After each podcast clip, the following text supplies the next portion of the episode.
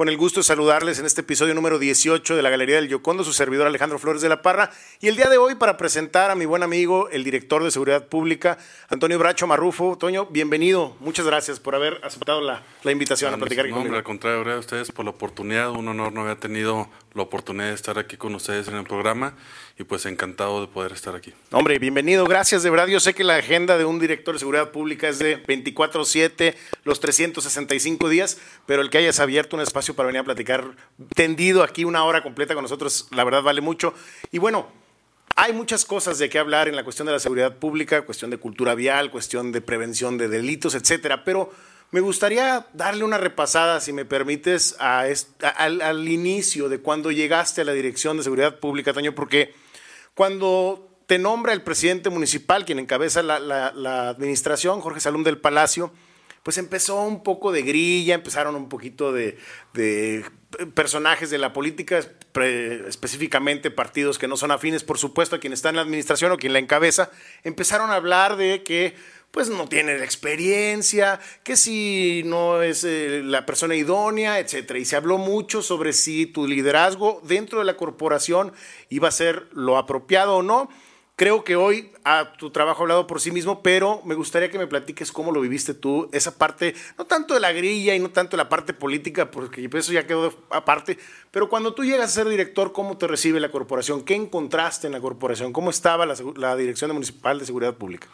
Sí, bueno, mira, de entrada al presidente Jorge Salum ya tengo el gusto de conocerlo desde hace varios años. Ya pues más de, de 10, fue más o menos como en el 2010, 2011 cuando lo conocí. Yo personalmente lo busqué cuando en aquel entonces él era diputado local. Eh, yo fui compañero de bachillerato de Minca. Minca trabajaba con ellos en el Congreso, tanto con Toño Ochoa, con el presidente Jorge Salum y con Gina Campuzano. Entonces yo veía a Jorge Salum en la, calle, en la calle y en la tele en aquel entonces y yo desde desde un inicio consideraba que era un perfil idóneo para la presidencia municipal. Y fue cuando yo me empecé a acercar a él. Llegué al Congreso, busqué una cita y al, conocer a Minca pues se me facilitó que, me pudiera recibir.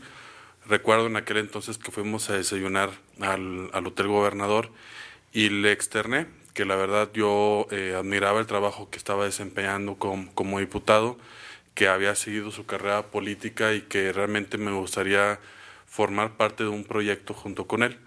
Entonces, él me comenta que había un grupo ya de jóvenes que estaban incursionando y sobre todo que estaban organizando lo que venía siendo como tipo comités eh, ciudadanos para poder trabajar de manera paralela a un proyecto a la, a la presidencia.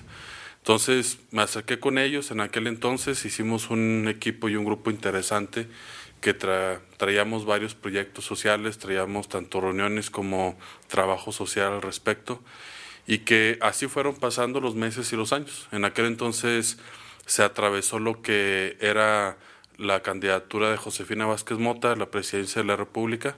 Estuvimos apoyando en 2012 la candidatura y posteriormente, en el 2013, se da la oportunidad de que Jorge fuera candidato a presidente municipal. Okay.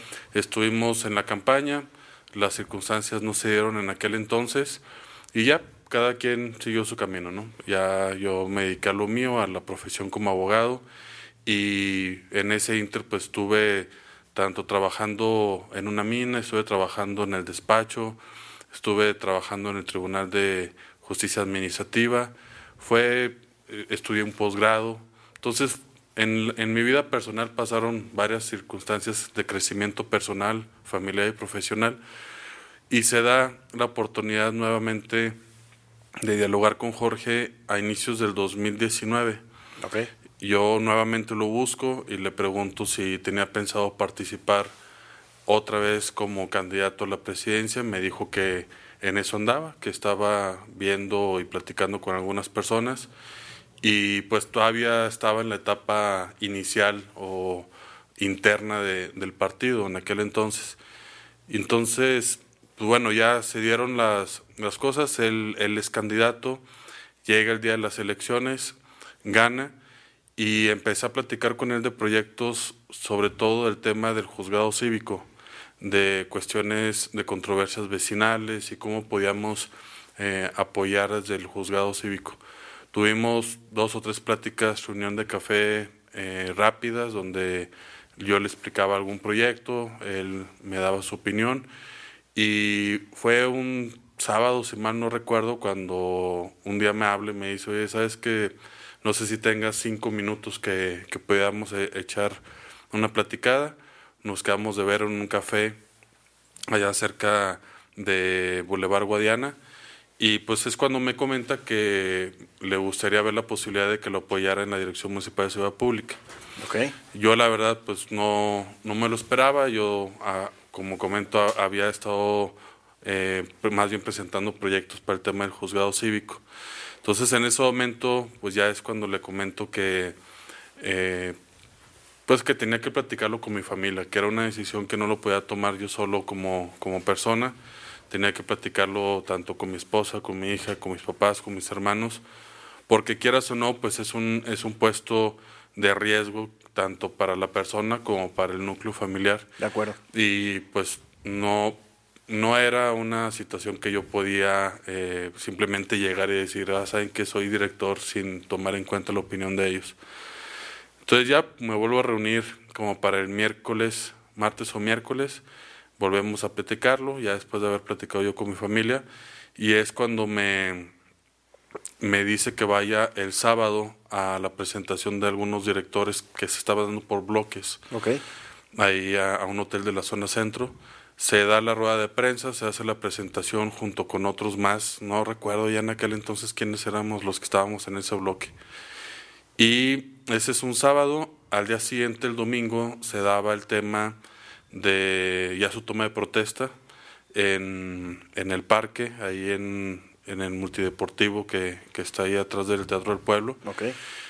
Y, y pues a partir de ahí fueron, si mal no recuerdo, creo que como 10 días de estar dialogando con regidores me senté con varios de ellos, les platiqué cuál era el proyecto que se tenía en mente, eh, platiqué también con, con, grupos empresariales, con líderes de partido, eh, con líderes políticos, respecto a lo que veíamos nosotros en tema de seguridad, las áreas de oportunidad que habíamos detectado y lo que estábamos comprometidos a trabajar y qué resultados queríamos dar en un corto y mediano plazo ya se logra obtener la confianza de la mayoría de los regidores más o menos como para el 10 de 9 de septiembre, si mal no recuerdo. Okay.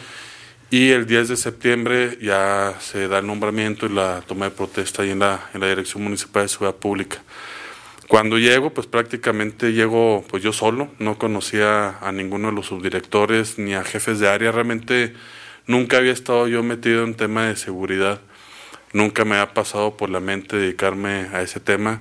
Eh, pocas veces había ido yo a la Dirección Municipal de Seguridad Pública, si mal no recuerdo, había ido como, como para, ¿qué fecha sería? Como para el 2015 yo creo. Llegué a tener alguna entrevista con el director, en aquel entonces era el comandante Carvajal. Okay. Y yo fui como líder de, de una asociación de jóvenes abogados en aquel entonces presentábamos un proyecto respecto a perfeccionar los operativos anti-alcohol.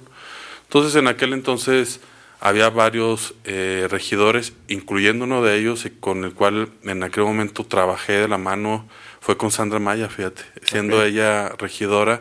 Estuvimos. Regidora con, por el PAN, ¿verdad? En aquel entonces. En ese entonces creo que era regidora por el PAN. Okay. Este, hicimos buena mancuerna, estuvimos presentando eh, proyectos, tanto ahí con la Dirección Municipal de Ciudad Pública como en, la, en, en, el área de Cabildo, porque en aquel entonces pues ella era oposición y, y, se trabajó muy bien en aquel entonces. Pero más ahí pues realmente no había yo tenido otra injerencia en seguridad pública. Se da ya la, la oportunidad de, de estar ahí al frente y la realidad es que pues es una dirección muy muy grande, son más de 1.300 trabajadores, son más de 20 áreas, prácticamente es un mini ayuntamiento y adentro tenemos de todo. Tenemos okay. cuatro subdirecciones entre preventiva, vialidad, lo que viene siendo administrativo y vinculación social, son lo que son cuatro subdirecciones y cada subdirección ya tiene sus áreas específicas operativas, desde jurídico, asuntos internos, este, educación vial, accidentes, licencias, este, todo el tema también de recursos humanos, capital humano, tenemos un taller para las patrullas, tenemos gimnasios, tenemos médicos, o sea, es, un, es una dirección muy, muy amplia y es un equipo muy, muy grande que prácticamente se ha estado trabajando con las mismas personas de las administraciones pasadas. Em, nosotros somos de la idea de que se debe de, dar la, la especialización. Okay. Y muchos de ellos realmente están muy comprometidos con la dirección y no hay o no había necesidad de hacer cambios. Entonces... ¿Encontraste un equipo que ya sabía lo que tenía que hacer y lo estaba haciendo efectivamente? Sí, se, se venía trabajando. Yo creo que simplemente había áreas de oportunidad que perfeccionar. Al final de cuentas, cada director que ha habido y directoras que ha habido de seguridad pública, yo creo que han hecho su mayor esfuerzo y que realmente no llegamos nosotros para juzgar si estaba bien o mal hecho, simplemente tratar de ver las áreas de oportunidad y tratar de hacer nuestro mayor esfuerzo para mejorar el servicio. Entonces, la mayoría de las jefas y jefes de área efectivamente ya saben lo que tienen que hacer y más bien nosotros lo que vimos fue la oportunidad de dotarlos de lo necesario para poder desempeñar mejor sus funciones. Es lo que hemos estado tratando de hacer desde el primer día de la administración. Yo creo que el día de hoy pues es una dirección que tiene las bases para dar lo mejor de sí, cada una de, las áreas y de las subdirecciones. Creo que se tiene lo necesario tanto en capital humano como en todas las herramientas para trabajar y creo que se ha, dado se ha ido dando la especialización en cada uno de ellos. Entonces, realmente nos encontramos con personas que aman su trabajo, tanto los policías viales como preventivos. Eh, tenemos una gran cantidad de, policías y que incluso en esta administración ha ido eh, incrementado esa cantidad. Eh, tenemos cifras históricas al respecto, entonces son elementos que también ellos pues muchas veces se les ha exigido mucho, se les ha tratado incluso a mi punto de vista como máquinas. Y... Un trabajo que no es nada fácil tomando en cuenta primero que pues trabajan igual 24/7 prácticamente en turnos muchas veces que no tienen vaya que no es de un trabajo normal de oficina que exponen muchas veces su integridad física a su familia como bien decías tú como director pensaste en el riesgo que, que, que corría tu familia pero también ellos al final pues tienen vecinos y son parte de una sociedad en la que también podrían estar en riesgo, ¿no? O sea, esa, es una parte que muchas veces como ciudadanos no tomamos en cuenta. No tomamos en cuenta, mira, es que el policía eh, funge un doble rol en la sociedad. Por un lado, pues, están encargados de la seguridad, pero también eh, para el ciudadano, pues es una persona de valores, es un ejemplo a seguir.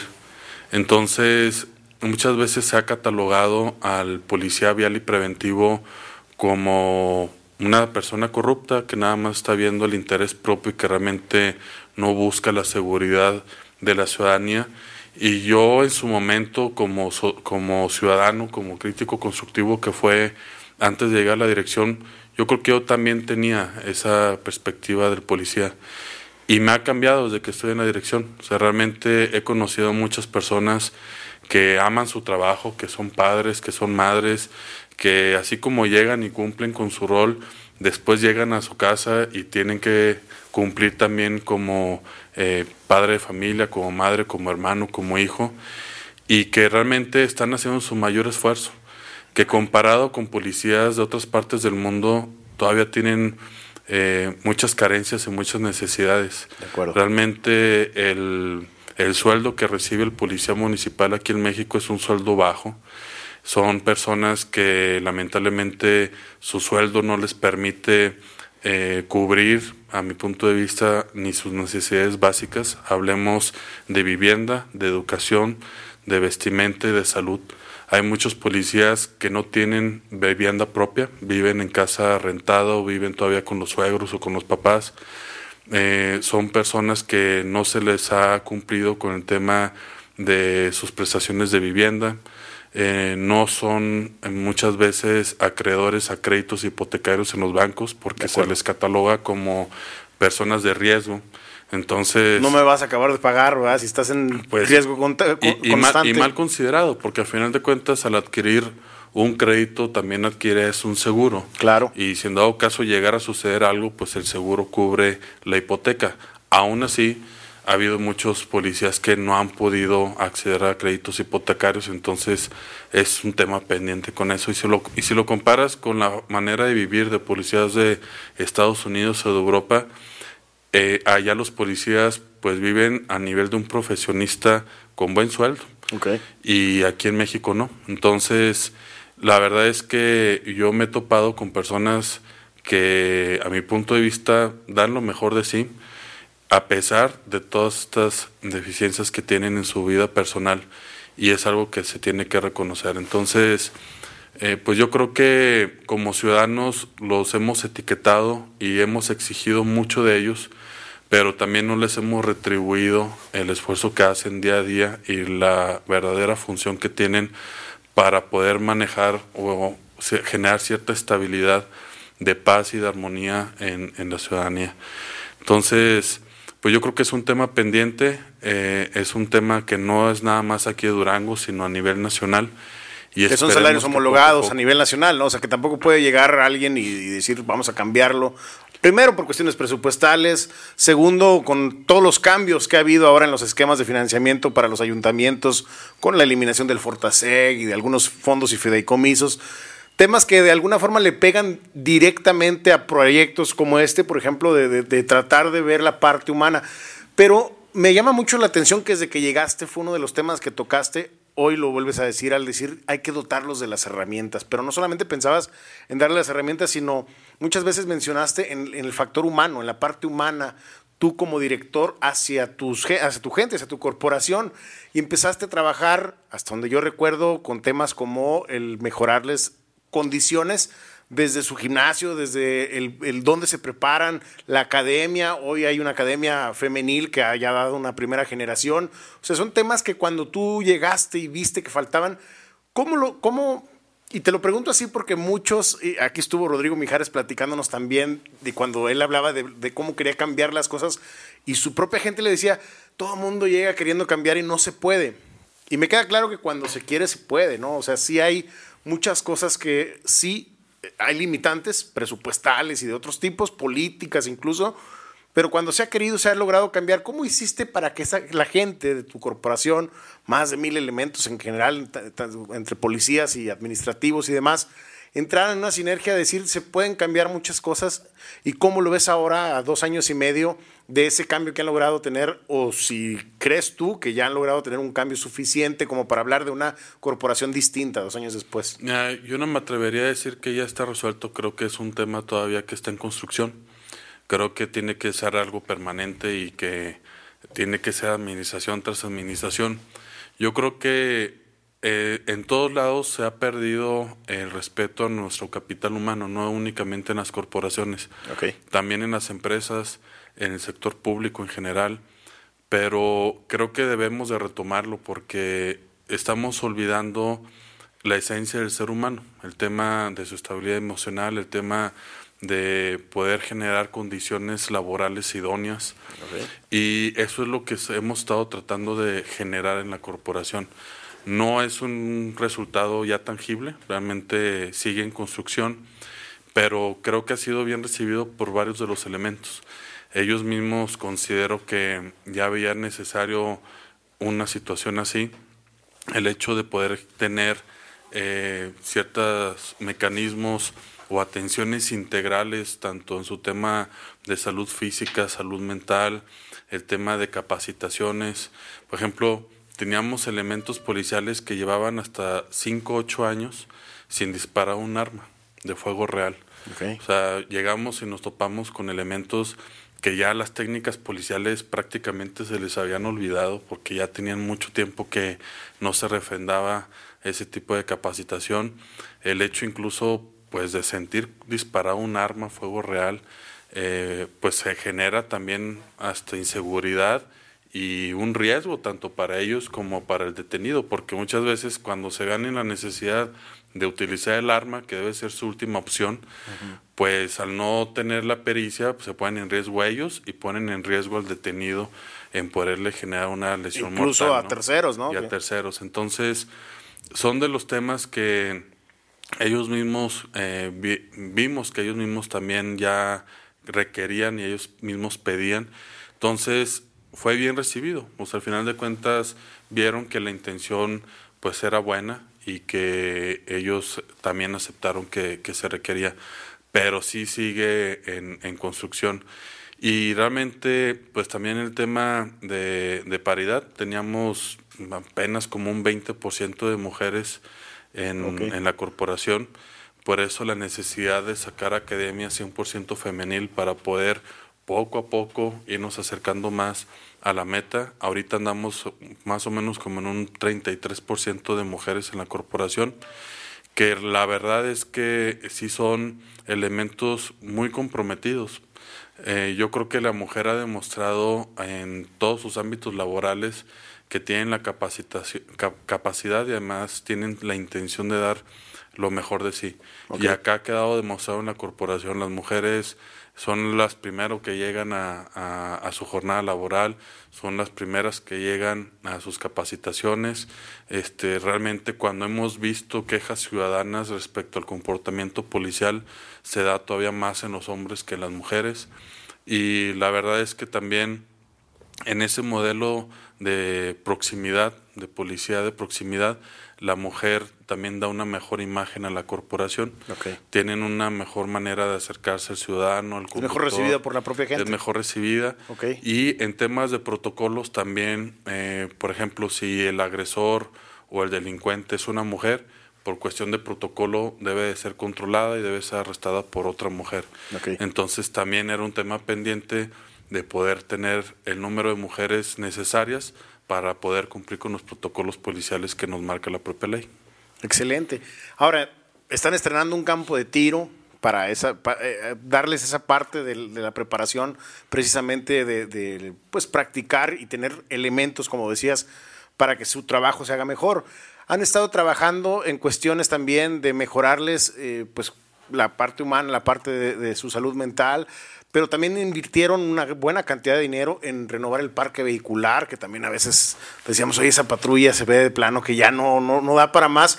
Y creo que tuvieron una inversión importante en esa parte, ¿no? De, si, si no estoy mal, fue inversión estatal y municipal para dotar a los elementos también de vehículos, no sé si de armas, ahorita tú me lo, me lo confirmarás, pero se les ha dado el, el con qué trabajar mejor, ha sido efectivo, tú lo has sentido efectivo en el momento de dar los resultados? O sea, que esto se vaya a ver traspolado en, en, la calle, en una mejora en la atención y en la prevención? Mira, hay varias vertientes en ese tema. Eh, por una parte, yo creo que muchas veces se califica una corporación policial, hablemos de Guardia Nacional, Sedena, Policía Estatal, Fiscalía, Policías Municipales, por la incidencia delictiva que se presenta en una ciudad, en un estado o en un país. Y a mi punto de vista, creo que está mal evaluado de esa manera. Okay. Yo lo compararía, por ejemplo, con un hospital, por ejemplo, con el Seguro Social o con el ISTE. Uno no puede calificar el trabajo que realizan los doctores o la institución en sí por la cantidad de enfermos que hay con cáncer, con hipertensión, con diabetes. ¿Por qué? Porque esas enfermedades son por muchos factores. Puede ser la alimentación, puede ser el estrés, puede ser por la falta de actividad física, pero la institución en sí, el seguro o el ISTE o un hospital, uno lo califica por la atención que te dan. Hablemos de si te atienden rápido, si hay médicos, si te dan la cita en un corto plazo, si hay medicamentos y si te curan. Entonces, a mi punto de vista, la manera en cómo se deben de calificar las instituciones o corporaciones policiales es por el servicio que dan cuando tú requieres algún tema de seguridad. Hablemos, por ejemplo, de que tú requieres algún servicio de seguridad, ya sea que hayas tenido un accidente o algún tema de algún robo, y tú hablas al 911. Entonces, a mi punto de vista, lo que se debe evaluar es si había patrullas suficientes, si había patrullas disponibles, si había policías disponibles, en cuánto tiempo llegaron, si te atendieron, si fueron respetuosos, si te resolvieron el problema, si hubo detenidos, si los pusieron a disposición, cuánto tiempo se tardaron en ponerlo a disposición, si realmente te dieron el acompañamiento y sobre todo el asesoramiento para presentar tu denuncia formal y si se te reparó el daño. Entonces, a mi punto de vista, eso es lo que se debe de evaluar de las corporaciones. Hablemos desde la Policía Municipal como primer respondiente, como todo el proceso que se lleva en Fiscalía hasta el momento en el que tú como afectado recibes tu reparación del daño y en dado caso el delincuente pues es sentenciado o es castigado. Entonces, yo creo que en eso nos hemos enfocado, en poder tener las bases para poder brindar un mejor servicio con este tema o estas características que te estoy mencionando. Y ha sido muy complicado porque la verdad es que hemos recibido muchos recortes del gobierno federal. Teníamos eh, recursos específicamente para lo que viene siendo seguridad pública, como era el Fortasec. Con eso se arrendaban patrullas, con eso se capacitaban, con eso pagábamos la formación inicial de cadetes, con eso se contrataban, con eso se compraban uniformes, con eso se compraba armamento, con eso se, se compraban municiones y desapareció de la noche a la mañana. Eh, justificándolo que supuestamente en muchos estados y en muchos municipios se hacía mal uso de ese recurso, cuando la realidad pues es que son de los recursos que estaban en su momento pues más fiscalizados y más revisados. O sea, realmente ahí en cada entrega y en cada compra que hacíamos, la federación checaba punto y coma de los contratos, checaba los pagos, checaba quiénes eran los proveedores, checaban que el, eh, que el, el costo no estuviera sobrevaluado y realmente eh, pues había la oportunidad de verificar cuáles eran los municipios y cuáles eran las direcciones que realmente estaban haciendo mal uso del recurso. Y en, en su momento haber castigado únicamente a los municipios, a las instituciones que lo habían hecho mal, pero no desaparecer por completo todo, ¿no? Entonces, sí ha sido complicado porque después del recorte de ese presupuesto, de ese fondo federal, pues nosotros teníamos que de todos modos cumplir con, con lo nuestro, ¿no? Y de todos modos, con recurso propio, el municipio se han estado cubriendo todo lo que, lo que se requería en, en todos los ejes que te he comentado, ¿no? Y, y realmente también hemos recibido mucho apoyo con las cámaras empresariales. Yo creo que hemos hecho muy buena alianza seguridad pública con el gremio eh, empresarial, hablemos de constructores, hablemos de la Canirac, hablemos de Coparmex. Realmente hemos estado en muy buen contacto con ellos desde el primer día de la administración. Ellos nos han ayudado a incluso eh, temas de construir el, el, campo de tiro. Fue una obra que el gobierno municipal no gastó un solo peso. Okay. Todo fue patrocinio de un constructor Sotero Soto y el apoyo de Miguel Camacho de Canirac. Entre ellos nos apoyaron a construir el campo de tiro. Ellos pusieron el material. Nosotros conseguimos material donado también del Cerro del Mercado y ellos pusieron prácticamente maquinaria, diésel, trabajadores, todo. Nosotros nada más dijimos, este espacio lo podemos destinar para eso, y ellos se encargaron de construir todo el campo de tiro y pues es donde se les ha estado dando las prácticas a los elementos. Y el acompañamiento de ellos también nos ha servido mucho para el tema de prevención poder estar en mejor comunicación, verificando qué es lo que ha estado sucediendo en los robos a comercio, eh, tanto restauranteros, pequeño comerciante, empresas grandes, manufactureros. Eh, ellos mismos nos dicen, ¿sabes que yo veo este tipo de situaciones o nos están aumentando el robo en tal zona de la ciudad y unimos esfuerzo junto con ellos. Entonces, pues es como, hemos venido trabajando y hemos venido logrando los objetivos de la corporación. Ahora, había un, mencionaste al, inicio, hay una evaluación ciudadana muy, pues poco eh, apegada a la realidad, vamos a decirle así, en la que también hay mucha incidencia de parte de la ciudadanía, de nosotros, de la sociedad en general, para que muchas cosas que no debieran de pasar y que ustedes atienden, pasen, como el caso de los accidentes, como el caso de los borrachazos, que ha habido muchos, que son temas de, cultura, que son temas de educación, que son temas de integración familiar, son temas muy complejos y que obedecen muchos factores, son multifactoriales, pero que se les achacan de alguna forma siempre a ustedes. Pero ha habido programas muy valiosos, creo yo, de trabajo, por ejemplo, como el de, la, la aplicación SOS para mujeres, para dar una atención inmediata en una situación de riesgo en un momento además vino, creo, cayó, vamos a decirlo así como anillo al dedo, en un momento en el que se dispararon las cuestiones de violencia intrafamiliar por el propio confinamiento a causa de la pandemia, por cuestiones sociales que estaban pasando, por despidos, por muchas cosas, muchos factores que también han ido afectando en la que todos estamos inmersos y que de alguna forma también vamos en esa, en esa corriente y nos va arrastrando y vamos cayendo en todo esto.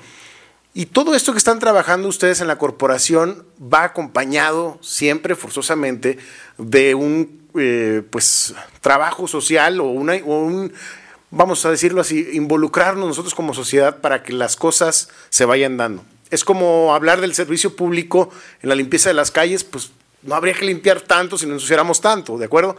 ¿Cómo ves tú esta parte de la sociedad, sobre todo 2020, 2021, 2022, en el que la pandemia nos vino a pegar en muchas cuestiones sociales? ¿Cómo ha sido para ustedes el incremento de casos, el incremento de situaciones a lo mejor de suicidios de, o de intentos de suicidio que también han atendido? Todo esto que, de alguna forma se ha disparado, incluso situaciones que no se habían visto, no sé si tengas alguna situación que, ni siquiera habían registrado, que hoy con la pandemia vaya, haya sido extra. ¿Cómo lo han sentido? ¿Cómo lo han vivido ustedes de la parte de la corporación? Sí, mira, eh, obviamente el, el tema, como lo mencionaba hace rato, de cómo se debe, a mi punto de vista, evaluar los resultados de una corporación policial, conlleva también lo que acabas de comentar, de la responsabilidad social. Y que realmente muchos de los delitos que se cometen en, en cualquier ciudad es multifactorial. O sea, mi punto de vista, ya cuando un individuo o una persona comete un delito, es el último eslabón de una cadena de hechos que presentó esa persona en su vida personal, profesional, falta de oportunidades, eh, desigualdad, son muchos factores que al final de cuentas motivan u orillan a esa persona a delinquir. Entonces, por mucho que nosotros tuviéramos un policía en cada esquina y una patrulla en cada colonia, aún así sería imposible controlar una situación desbordada porque es multifactorial.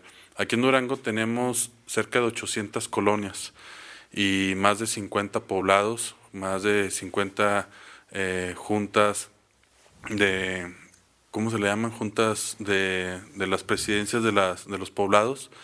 Y pues realmente es un área muy, muy amplia y muy grande de cubrir, tanto por el tema de prevención como de vialidad, y que si no tuviéramos el apoyo de la ciudadanía, pues no se podría lograr. Entonces, eh, lo que hemos tratado de buscar es esa unión con el ciudadano, con los comités vecinales de seguridad, que es el área que está encargada de la subdirección de vinculación social. Hugo Nevares, el subdirector, es el encargado de tener esa comunicación con los comités, crear nuevos comités y sobre todo tener ese acercamiento con ellos. Y lo que vimos de oportunidad es poder llegar con ellos y no es únicamente decirles, oye, ¿sabes que Este es el policía y esta es la patrulla que va a atender la, la zona de tu colonia, sino también ver qué eran los puntos de riesgo que estaban provocando la incidencia delictiva en la zona. Los mismos ciudadanos y los mismos vecinos nos comentaban, ¿no? ¿sabes qué?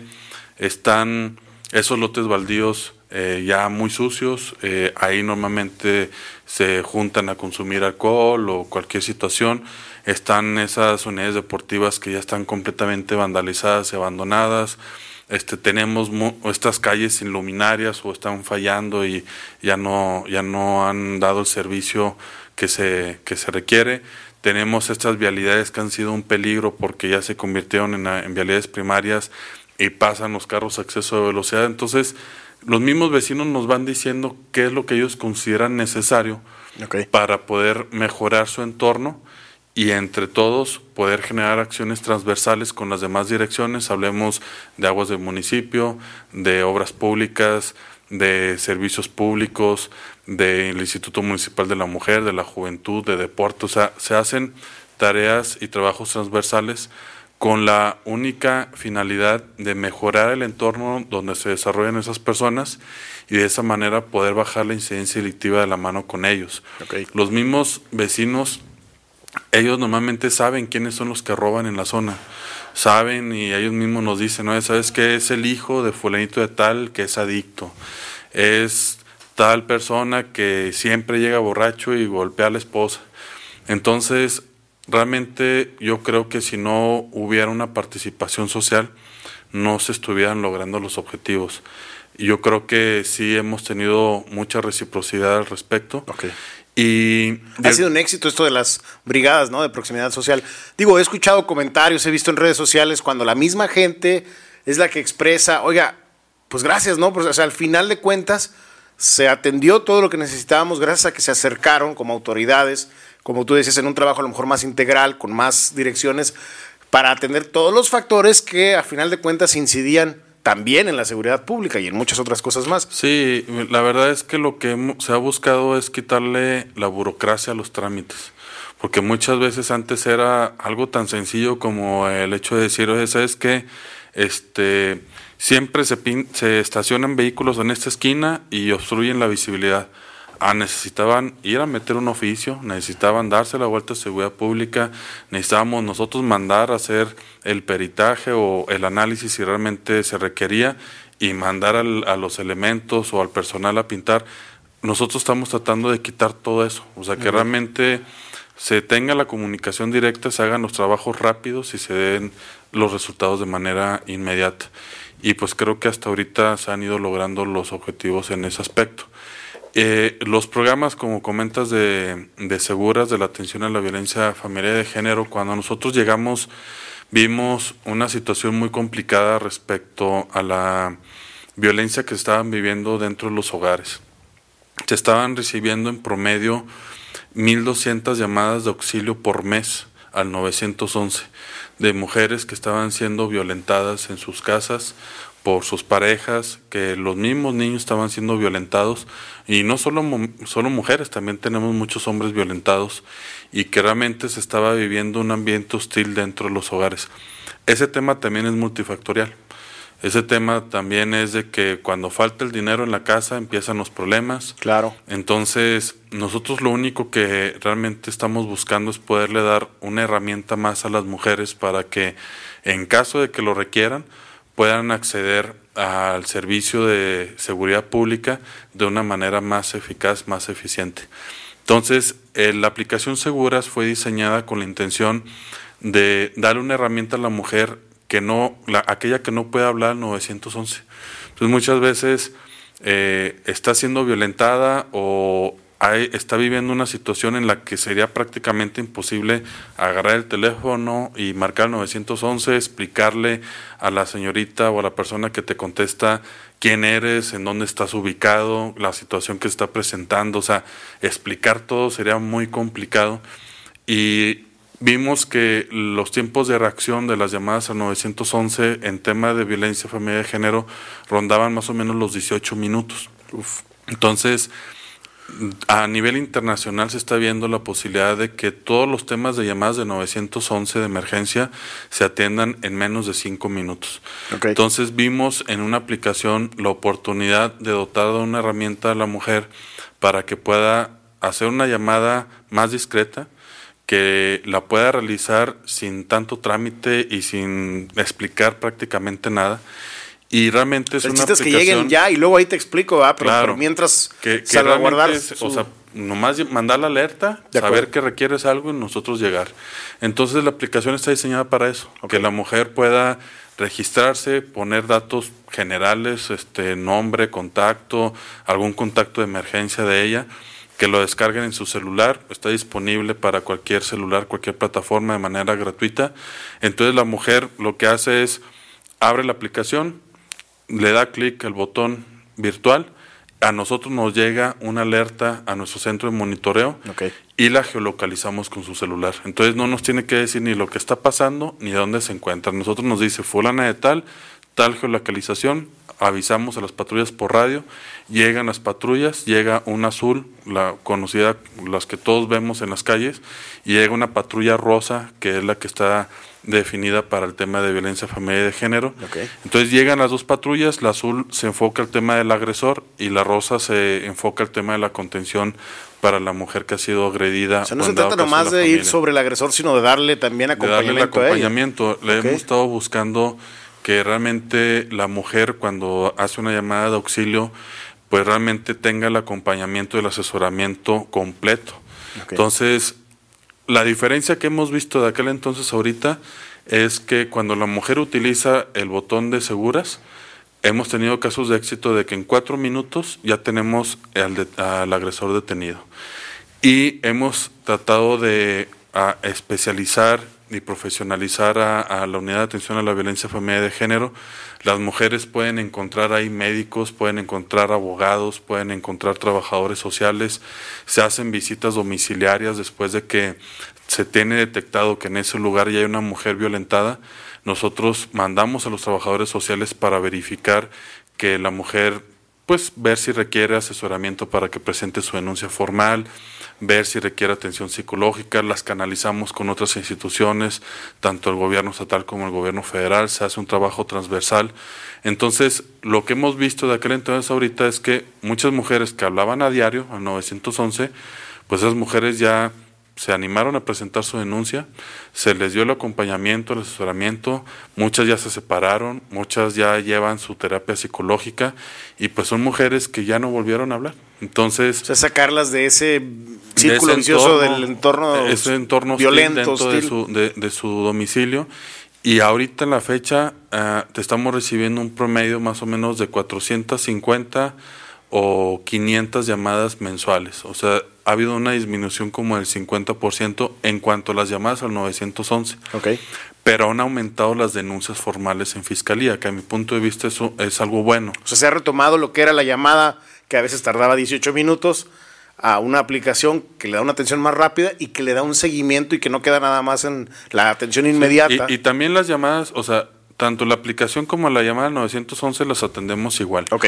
Pero la aplicación es una herramienta más. Perfecto. Pero, que te permite una mayor inmediatez, ¿no? Sí, más, más, una atención más, más rápida. Y discreta. Este, pero lo que vemos es que sí se ha generado un poco o se ha ido fomentando el tema de la cultura de la denuncia. Qué bueno. Que eso debería ser en todos los delitos. o sea, hay estudios que dicen que el 90% de los delitos no se denuncian en todo México.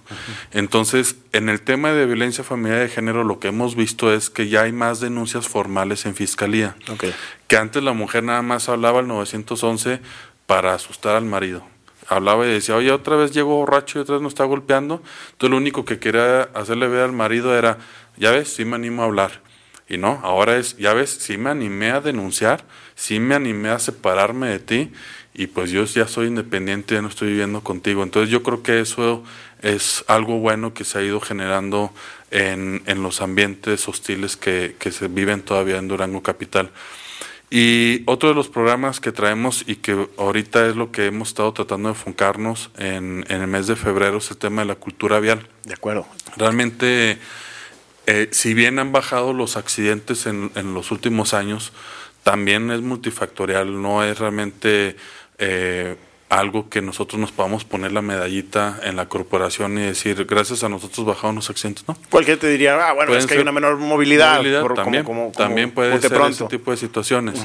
Entonces, este, sí, durante el 2019, eh, durante el 2020-2021 bajó la movilidad, todavía incluso ahorita es fecha que muchos sectores sociales productivos y sobre todo escuelas no regresan a clases presenciales, entonces todavía no tenemos la movilidad como la teníamos en otros años. y lo que ha provocado es que también ha bajado los accidentes. Aún así, creemos que muchos de los accidentes que suceden aquí en Durango Capital podrían prevenirse, podrían evitarse y podrían disminuir más, porque la mayoría de los accidentes son por alcance, por invasión de carril o porque se pasa en el rojo o se pasa en la señalética en la zona centro. Y esos accidentes suceden porque la mayoría de los conductores vamos a exceso de velocidad, vamos con un distractor en la mano, casi todos van con el celular y también pues, todavía se da mucho el tema de conductor alcoholizado. Entonces, si realmente lográbamos controlar ese tipo de situaciones, bajarían muchísimo los accidentes aquí en Durango Capital. En promedio estamos teniendo actualmente de 10 a 15 accidentes diarios. Cada vez los accidentes vemos que los vehículos se destruyen más y que hay más lesionados y que hay más muertes. Ese ha sido un tema, sobre todo en las últimas semanas, que me ha llamado mucho la atención, es que pues no es un choquecito, sino han sido volcaduras, han sido, o sea, situaciones mucho más graves por una, como dices tú, van manejando mucho más rápido, algunos alcoholizados, algunos, o sea, ¿qué es lo que está, qué es lo que está pasando? ¿Cómo es que están trabajando la cultura vial ustedes en, esta parte para que la, el, gente tema También es que ya nos damos más cuenta de lo que sucede porque hay más información. Okay. Cada vez hay más medios de comunicación, hay muchos medios de comunicación de redes sociales que permite transmitir en vivo. Entonces ya cada vez vemos más páginas de Facebook y de Twitter que llegan y empiezan a transmitir los accidentes. Entonces hay más información al respecto. Los vehículos nuevos están diseñados prácticamente a destruirse para poder salvaguardar la integridad de los tripulantes. Entonces la mayoría de los vehículos y de los choques llegas y ves que están destruidos y son choques mucho más aparatosos porque el diseño y las medidas de seguridad actuales van en ese sentido. O sea, no es tanto que sea más grueso el golpe, sino que también incide mucho el, el, cómo está fabricado. Los vehículos de los años 80, 90, este, tú llegabas y le dabas un golpe a, un, a una pared o algo y el vehículo pues era de fierro y todo. Ahora todas las piezas son de plástico y los motores están diseñados para que cuando tú choques el motor prácticamente se va para abajo para salvaguardar la integridad de los pasajeros. Entonces el vehículo se destruye por completo. Entonces tú llegas a un choque y dices, ay, hijo, estuvo aparatoso. Pues es que ya los vehículos se destruyen. Cualquier golpecito que tú le des ahorita a, a, un vehículo te sale arriba de 20, 25 mil pesos un choque. ¿Por qué? Porque llega y se te destruye, se te cae el faro y se destruye la faz y todo. Pero también eh, están conduciendo a mayor velocidad que antes. Fíjate, hemos tenido algunas eh, pues actividades que hemos realizado, eh, sobre todo en Gómez Morín y en la zona centro. En una ocasión fuimos a Gómez Morín con un elemento de vialidad, su, su pistola radar, y nos llevamos una cámara y los pusimos escondidos atrás de un árbol. Era un solo elemento. Entonces, normalmente en Gómez Morín siempre tenemos un operativo radar y ya muchos conductores ya saben que ahí está. Entonces llegaban a la curva y disminuían la velocidad, pero en cuanto veían que no había elementos, la aceleraban.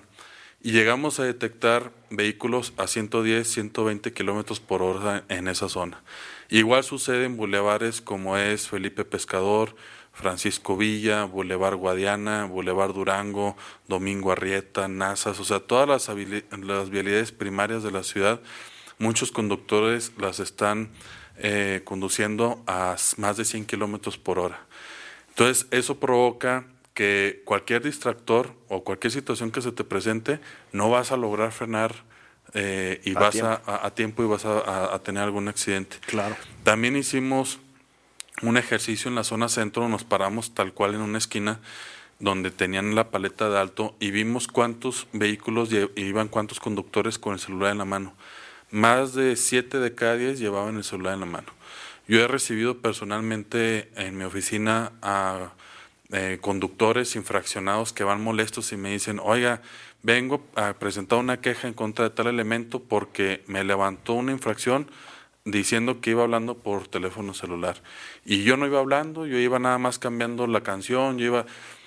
Y ya es cuando se le explica, se le dice, oiga, es que se le está infraccionando por el distractor. O sea, no es el hecho de realizar una llamada, es el hecho de traer el celular en la mano que puede irle cambiando una canción, puede decir, hemos visto algunos que van mensajeando mientras van conduciendo, van controlando el volante con las rodillas y van con las dos manos en, el celular.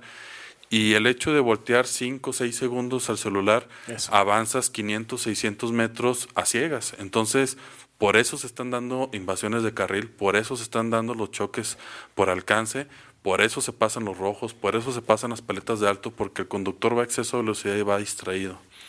Y el tema de conductor alcoholizado, realmente hemos tratado de trabajar mucho con la Canirac, eh, los restaurantes, los bares, para poder tener presencia en los mismos centros de consumo y que se le motive y se fomente esa cultura en los mismos consumidores de decirle, ¿sabes que Pide un taxi. O sea, tal vez llegaste en vehículo, pero pues mejor vete en taxi, mañana regresas por tu vehículo, evitas así el riesgo de algún accidente, evitas pasar por un antialcohol y que te cueste cuatro mil, cinco mil pesos. Entonces estamos tratando de generar esa, esa, esa cultura. Y pues también el tema de motociclistas, el tema de ciclistas, el tema de peatones. Los peatones desconocen que está dentro del reglamento vial también las obligaciones de ellos. Incluso hay multas que se pueden levantar a los peatones por no cruzar por las esquinas, por distraer a los conductores. El tema de los ciclistas, muchas veces han salido campañas a favor para respetar al ciclista, pero también vemos muchos ciclistas que van arriba de las banquetas, que van en contra. Y vemos también muchos motociclistas que en los últimos meses ha aumentado mucho la presencia por el tema también de la pandemia. Eh, se vio un área de oportunidad para ellos laboral, entonces hemos se ha aumentado mucho la presencia de, motociclistas en la ciudad. Eh, los vemos que están zigzagueando, que van eh, evadiendo los vehículos, que llegan al rojo, se van hasta mero adelante, muchas veces hasta se lo pasan. Entonces, traemos este tema de cultura vial con la intención de poder llegar a todos ellos y también llegar a un nuevo sector que son los niños y los jóvenes. Si te fijas la imagen, el idioma, todo es con la intención de llegar a ese nuevo sector, a esas nuevas generaciones, porque consideramos que los niños y los jóvenes pueden ser vigilantes en el propio vehículo con sus padres. De acuerdo. O sea, que el mismo niño pueda decir al papá, oye, me enseñaron en la escuela que no debes de ir hablando por celular, papá vas a exceso de velocidad, papá te pasaste el rojo, no llevas el cinturón. Eso es lo que buscamos. Entonces... Y sí lo son, ¿eh? Bueno, digo, a mí en lo personal me ha tocado, mis más grandes fiscalizadores a la hora de manejar son mis hijos. Sí. Que me dicen, oye, no, ¿por qué te diste la vuelta si estaba en rojo? Bueno, pues es que es una vuelta continua y mira, o sea, pero sí son, sí inciden mucho en el comportamiento de los padres y creo que sí es una buena técnica, ¿no? O sea, una buena estrategia, quiero decir, el, el, incidir en, en, ellos poco a poco, que se vayan familiarizando con lo que deben de saber sobre la cultura vial, sobre los, los reglamentos y que poco a poco ellos también vayan siendo factores de cambio dentro de sus familias, dentro de los vehículos de sus papás y demás. La verdad yo creo que sí es este un área de oportunidad con ellos. Además los niños pues son como esponjas, luego, te lo absorben todo y lo aprenden. Y, yo creo que este pues el conductor si no lo hace por temor, pues por lo menos que lo haga por amor o viceversa. Hay algunos que también si no lo hacen por amor, pues lo van a hacer ya por temor a ser infraccionados y por el costo de que tienen la infracción. Entonces, Sí, este tema de la cultura vial creo que es muy importante eh, que se sumen todos los sectores sociales, los medios de comunicación como ustedes son de vital importancia para poder difundir este tipo de campañas, lo cual les agradecemos enormemente. Y yo creo que si realmente hacemos conciencia y el conductor, con tal de que respeten el 60 kilómetros por hora y que no traigan el celular a la mano, yo creo que disminuirían como en un 80% los accidentes aquí en Durango. Entonces, no va a haber policías, no va a haber patrullas suficientes ni operativos suficientes para vigilar a los miles, cientos de miles de vehículos que transitan diariamente en la capital, si realmente el mismo ciudadano no hace conciencia al respecto. más cuando el mexicano, el duranguense en este caso, somos de los que ahorita que no me ven, ¿no? O sea, nos gusta vivir esa parte también del, del burlar a la autoridad, burlar a, las reglas, ¿no? Sí, y, y sabes que la verdad yo considero que todavía no hay necesidad de, de ese tipo de situaciones porque Durango sigue siendo una ciudad de 15, 20 minutos a tu destino. O sea, la mayoría de los traslados de la casa al centro de trabajo, de la casa a un centro comercial, son de 15 a 20 minutos. Y además, los semáforos que están sincronizados, que no todos están sincronizados porque traemos ya también un rezago tecnológico de más de 30 años y que ya estamos viendo ese tema, Ah, eh, es muy complicado por el costo que conlleva, pero lo estamos eh, contemplando. Los semáforos de las principales vialidades están sincronizados para una velocidad de 60 kilómetros por hora. Entonces, de nada sirve que la aceleres a 100 porque te lo vas a topar en rojo. Entonces, al contrario, vas hasta gastar más gasolina, vas acelerando, vas frenando. Entonces, sí hacer esa conciencia en el conductor de transitar a 60 máximo, se reduce mucho las posibilidades de accidente y si llegas a accidentarte, los daños a tu vehículo van a ser menores y además los daños a los pasajeros, las lesiones también van a ser menores. Ahora platícame, ¿qué es este, este, este? El QR. Mira, es, esa es, va dentro de la campaña que estamos haciendo de cultura vial. Estamos llegando a los conductores tanto con un folleto donde viene explicado eh, tanto el tema de cultura vial, que viene siendo las obligaciones que tiene el peatón, las obligaciones que tiene el ciclista, cuestiones por el estilo, y viene un QR donde si tú lo escaneas con tu celular vas a poder tener acceso a la ley de tránsito, al reglamento de vialidad, a videos informativos, a las redes sociales, teléfonos para presentar quejas, todo. Vienen también temas de prevención del delito, viene el tema de cómo presentar una queja formal en asuntos internos cuando consideremos que hubo algún exceso por alguna alguno de los elementos de vialidad o prevención. Y pues bueno, yo creo que es adecuarnos a, a la nueva era ya digital. Realmente en otras administraciones, en otros años, se mandaban imprimir miles de, de reglamentos y se repartían, así como repartimos el volante, en aquel entonces se hacía cruceros y repartían la totalidad del reglamento impreso a blanco y negro y lo entregaban a los conductores como una campaña de vialidad. Y en este caso, pues ya está el QR, como se maneja la descarga de algún eh, menú en algún restaurante, lo puedes ver en tu propio celular. Usando la tecnología en favor de... Y estamos tratando de, tener esa, ese acercamiento con los conductores, entonces invitarlos a que cuando nos vean en algún crucero durante todo este mes de febrero, pues nos reciban el folleto, nos reciban la calcomanía, nos permitan pegarla en el cristal trasero de, su vehículo, porque queremos tener esa presencia, queremos poder difundir cada vez más el tema de cultura vial. Perfecto.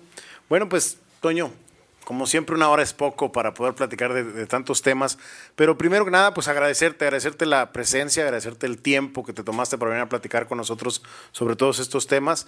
Y felicitarte también, creo, en lo personal, que se ha notado un cambio al menos en la percepción ciudadana de lo que es la corporación, del trabajo que están haciendo, del cómo están poco a poco siendo mucho más cercanos y están trabajando mucho más allá de lo que pensábamos que era nada más la policía. Y eso me parece muy valioso, me parece muy valioso primero en cómo lo percibimos, pero sobre todo en cómo está incidiendo en que la sociedad se involucre más en el trabajo policial, en el trabajo de prevención, en el trabajo de, de ser nosotros como ciudadanos factor de cambio de nuestro propio entorno y eso me parece muy valioso para lo que pueda seguir de aquí en siguientes administraciones trabajándose de esa manera. Te felicito de verdad a ti, a toda tu gente, por supuesto al presidente Jorge Salum y a todos quienes están participando en este tipo de, trabajo. No, muchísimas gracias. Sí invita a la ciudadanía que tenga la confianza de denunciar.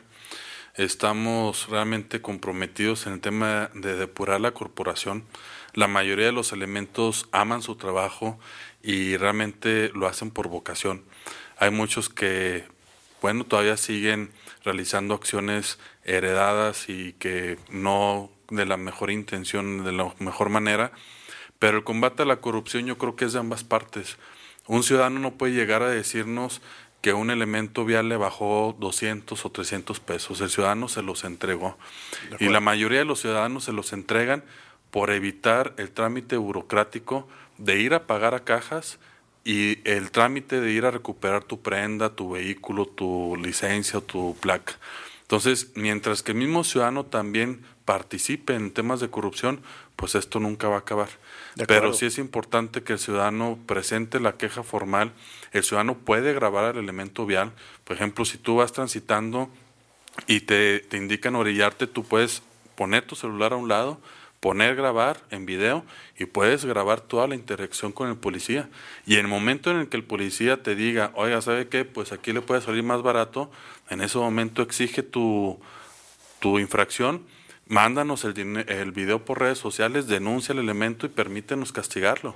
Pero si en, mejor prefieres prestarte y facilitarte y evitar los trámites, pues esto va a ser un cuento de nunca acabar. Entonces, invitar a la ciudadanía a que haga el esfuerzo junto con nosotros y que tenga la confianza de denunciar cualquier situación que vean. Excelente. Y de verdad, gracias nuevamente por estar aquí conmigo. No, hombre, al contrario, gracias a ustedes y pues un saludo a toda la, gente que, que, nos dio la oportunidad de, de, acercarnos con ellos. Claro, y gracias a todos los que nos estuvieron viendo.